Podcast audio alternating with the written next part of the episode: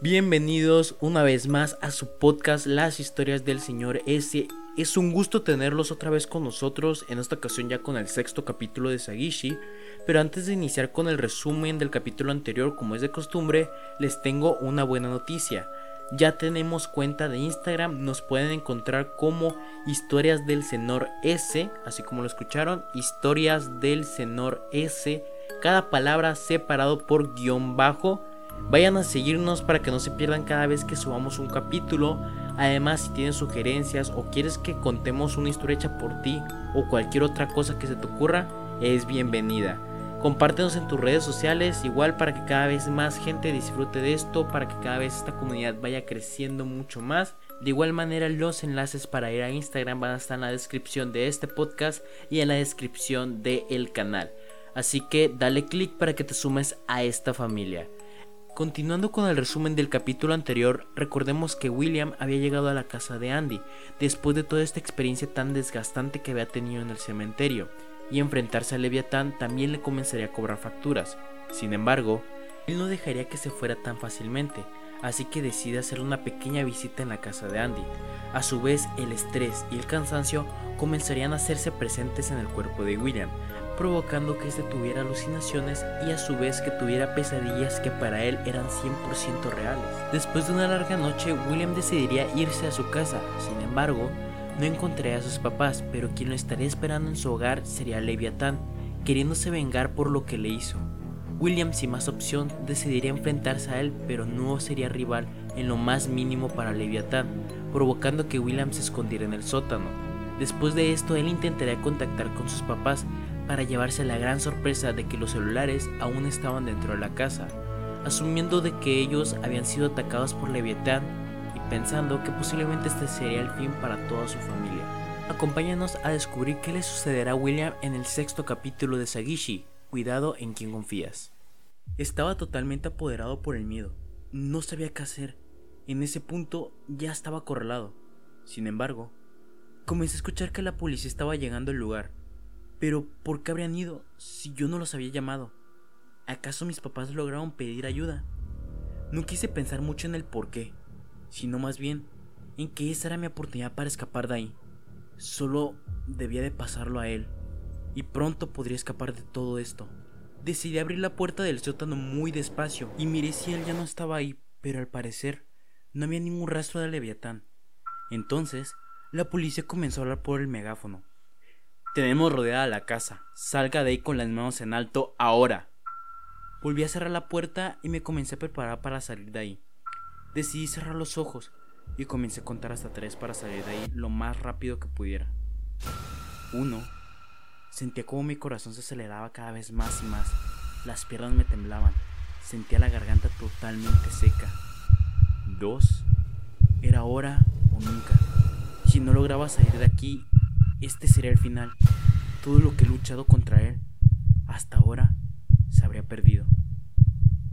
3. Abrí la puerta de golpe y comencé a correr lo más rápido que pude. Al parecer no había rastros de Leviatán. La puerta del ático no estaba tan lejos de la principal, pero en ese momento sentía que me faltaban cientos de kilómetros para atravesarla. Solo debía de seguir avanzando y no dar marcha atrás. Logré llegar a la puerta sin ninguna intervención pero nunca me imaginé la gran sorpresa que me llevaría. Seis policías comenzaron a gritarme mientras me apuntaban con sus armas. ¡Alto! ¡No te muevas!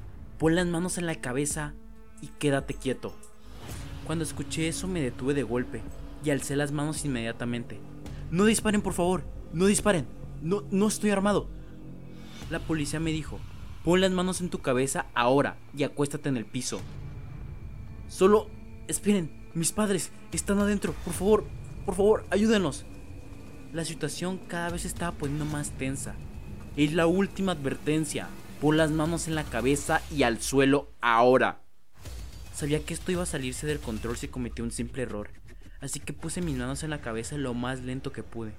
Cualquier movimiento en falso y esto se saldría de control. Estaba a punto de comenzarme a bajar al suelo, así que los policías comenzaron a acercarse lentamente. No podía dejar de pensar en qué les había pasado a mis papás. Los policías ya casi llegaban al lugar donde estaba, así que guardaron sus armas y estaban a punto de ponerme a las esposas.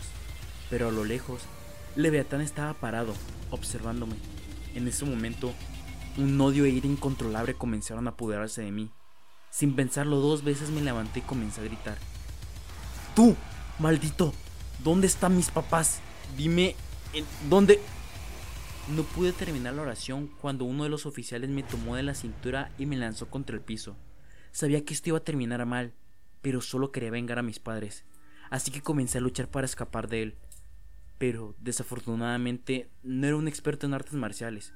Por consecuencia, terminé atrapado en una de las llaves al cuello que me hizo el policía. Él solo me decía que me calmara y no me resistiera, pero no podía dejarlo ir. Los demás policías intentaban esposarme, pero en el estado en el que me encontraba era un poco difícil hacerlo.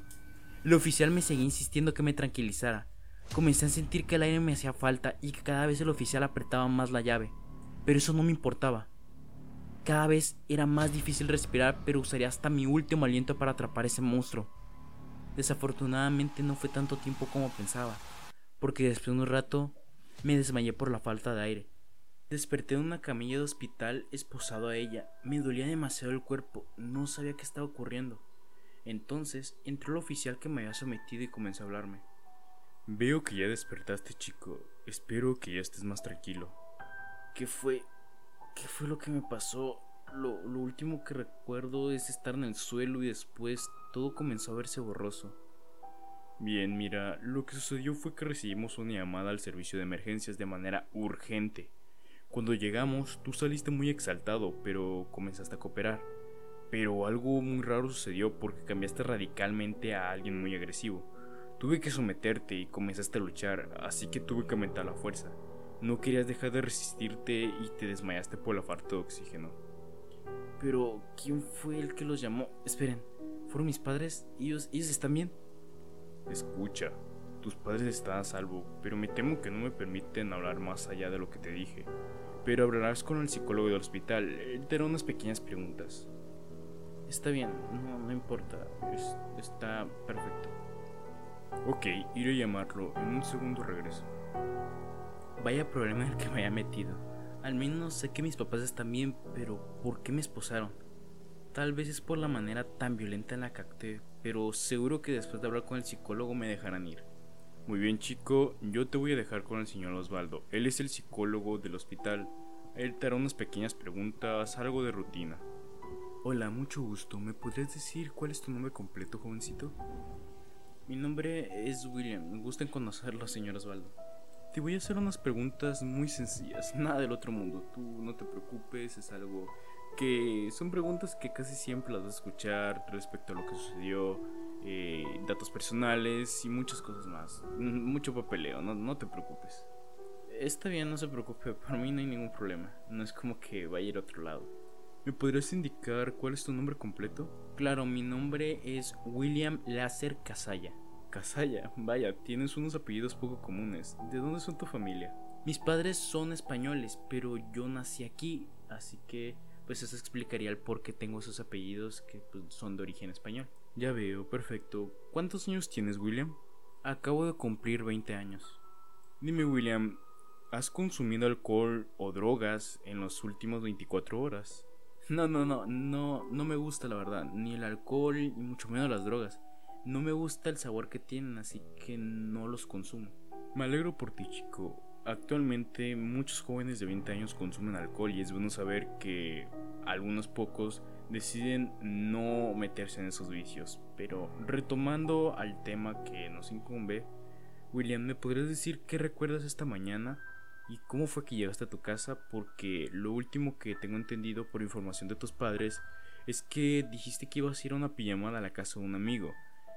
Sí, de hecho fue a la casa de Andy, me quedé a dormir ahí y recuerdo que esta mañana Andy me trajo a mi casa. Ok, William, ¿me podrías decir quién es Andy? Él es mi mejor amigo, nos conocemos desde que éramos pequeños. Ok, muy bien. ¿Me podrías decir cuál es el nombre completo de Andy? ¿Y eso para qué lo necesita? Es algo de rutina, chico. Es algo que me piden los oficiales cada vez que llega alguien aquí. Es para saber si él pudo haber estado involucrado en lo que le pasó a tus padres esta mañana. Ok, está bien. Su nombre es Andrés Torres Navarro. Muy bien, puedes continuar con tu historia, William. Después de llegar a la casa de mis padres, al parecer no estaban en casa, habían salido, no sé a qué parte. Subí a mi habitación y tocaron la puerta. Pensé que eran mis padres, pero después descubrí que... ¿Qué pasa, William? ¿Por qué te detienes? Porque posiblemente lo que le cuente no lo va a creer y provocará que me metan muchos más problemas de los que ya he tenido. Entiendo cómo te sientes, William, pero créeme cuando te digo que yo no estoy aquí para juzgarte. Si supieras que a lo largo de mi carrera he escuchado innumerables historias que a lo mejor mucha gente no creería, pero mi trabajo es ayudarlos, no juzgarlos. Confía en mí, chico. Créeme, no me voy a burlar de ti por lo que me digas. Muchas gracias de verdad, pero créeme cuando le digo que yo sé que no me va a creer lo que le voy a decir.